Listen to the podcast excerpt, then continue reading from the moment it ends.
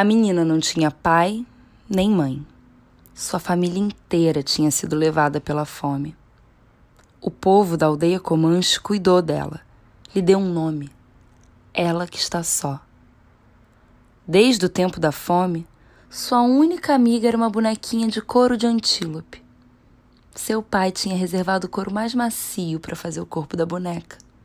A mãe tinha pintado os olhos e a boca da boneca usando suco de frutinhas vermelhas. Com as mãos hábeis tinha bordado de contas as pequenas calças.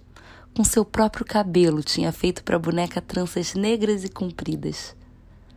Amarradas com tiras de pano colorido e enfeitadas com uma pena brilhante, azul, como asa de borboleta.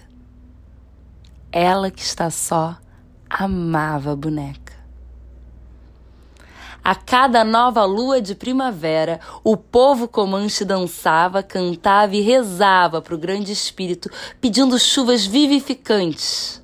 À sombra das tendas, ela que está só aninhava a boneca nos braços e observava os dançarinos que batiam os pés do chão ao som do tambor. Aquele ano, porém, as chuvas não vieram. As plantas murchavam, os rios secavam, a terra rachava. Os caçadores voltavam sem búfalos. Muita gente morria. Então, Durante três dias as pessoas dançaram, batucaram e cantaram. Ó oh, grande espírito, nossas terras estão morrendo, nosso povo está morrendo. Diga-nos o que fizemos de errado. Diga-nos o que devemos fazer para trazer a chuva de volta. Durante três dias o povo fez vigília. Durante três dias o povo esperou. O inverno tinha terminado, mas a chuva não chegava.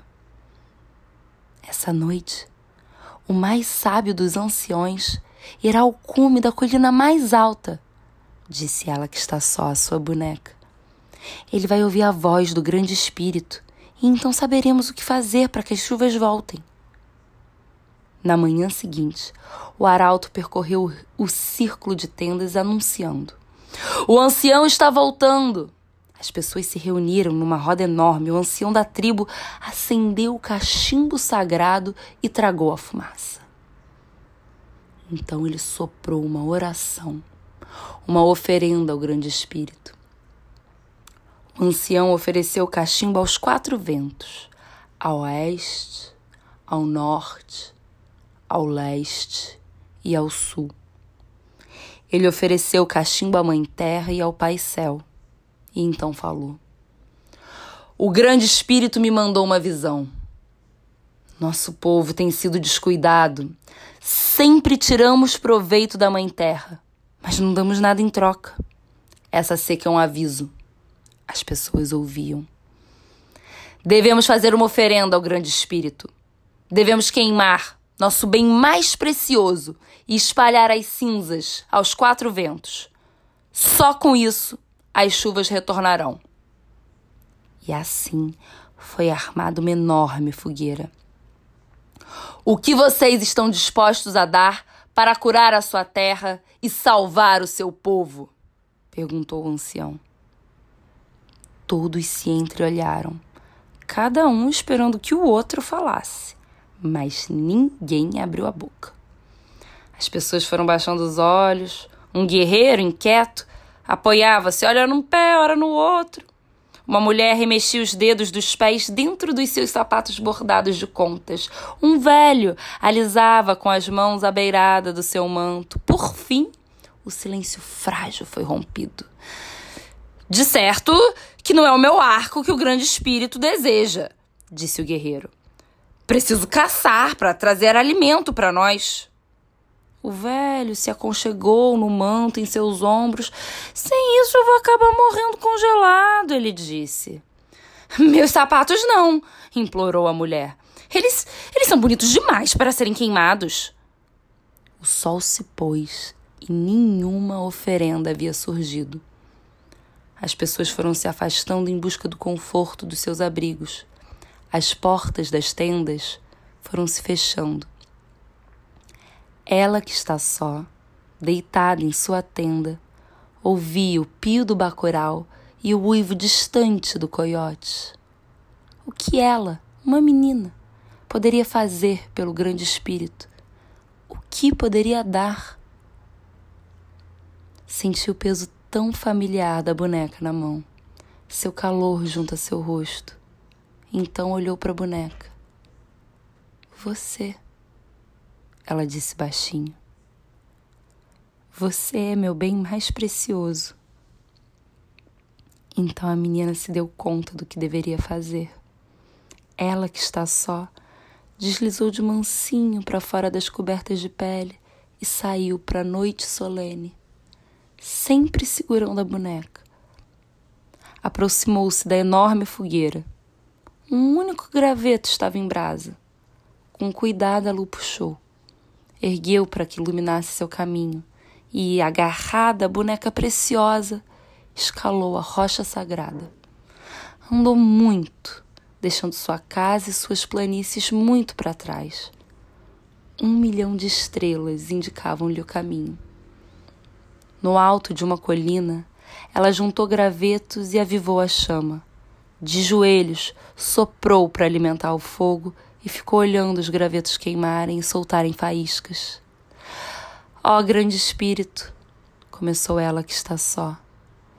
Sua voz parecia minúscula diante da vastidão da noite. Por favor, dê-me coragem. Tudo que tenho neste mundo é minha boneca.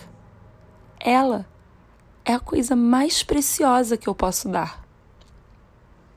Sozinha, no alto da colina, onde o céu e a terra se tocavam, a menina sentou-se e, com o coração sereno, ficou à escuta. Escutou a poesia da lua, escutou as histórias das pedras, observou a dança das estrelas ali, sozinha, no topo do mundo.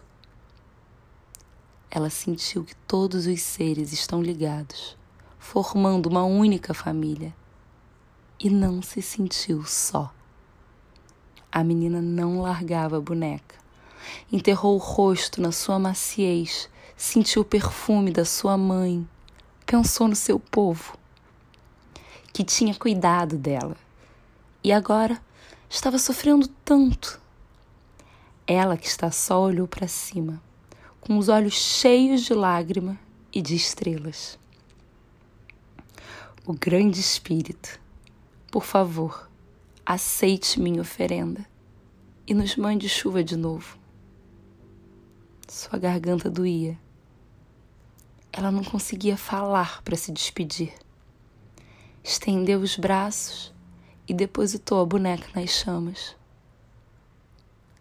Ela que está só ficou olhando para o fogo, que aceitava sua oferenda, e viu a fumaça subir em espiral e perder-se nas alturas.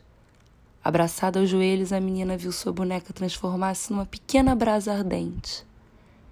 Então, ela pegou um punhado de cinza branca e fria e espalhou aos quatro ventos. Finalmente, adormeceu, exausta. A primeira luz da manhã a despertou. Esfregando os olhos para afastar o sono, ela olhou para baixo da colina. Um mar de flores estendia-se por todos os lados. Eram flores azuis e brilhantes, como borboletas. A aldeia inteira subiu a colina e se reuniu a ela que está só para apreciar o milagre. O ar vibrava, ela que está só saboreava aquele momento. O trovão, ping, uma gota de chuva, ping, mais uma, ping, ping. O céu se abriu e deixou cair as águas vivificantes. Ela que está só voltou o rosto para o céu a chuva mansa lavou suas lágrimas. E assim voltaram as chuvas, bênção tranquila, e a terra começou a se recuperar. Realizou-se uma grande cerimônia e ela que está só recebeu um novo nome. Foi o ancião da tribo que anunciou. Anunciou para o leste, para o sul, para o oeste e para o norte. Anunciou o nome dela para que o céu e para que a terra, para que as plantas e para que os animais soubessem. Anunciou que ela passaria a se chamar ela que amou seu povo. A partir daquele dia, sempre que surge a lua de primavera, o grande espírito lembra da oferenda da menininha e enche de flores as colinas e os vales da região. São flores azuis e brilhantes, como borboletas.